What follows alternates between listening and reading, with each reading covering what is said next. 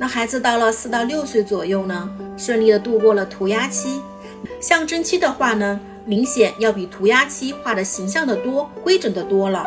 他们喜欢用简单的图形来表现他们所看到的、所听到的、所想到的、所认为的，就如同古人们能用更多的符号描述生活的状态和对美好生活的向往一样。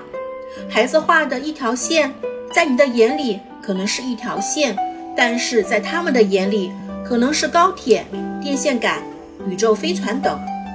这个时期孩子的画还有一个明显的特点，叫做透明画。比如说画大海的时候，水里的鱼、草全会画出来，明显这是一个错画，是由于儿童他们是画自己所知，而不是画他们所看而形成的。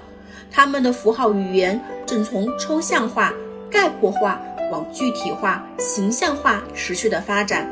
宝爸宝妈们在孩子经历象征期的时候，要多用眼睛去观察，发现事物与事物之间的相同点和不同点，能用单一的符号表现出更多的物体来，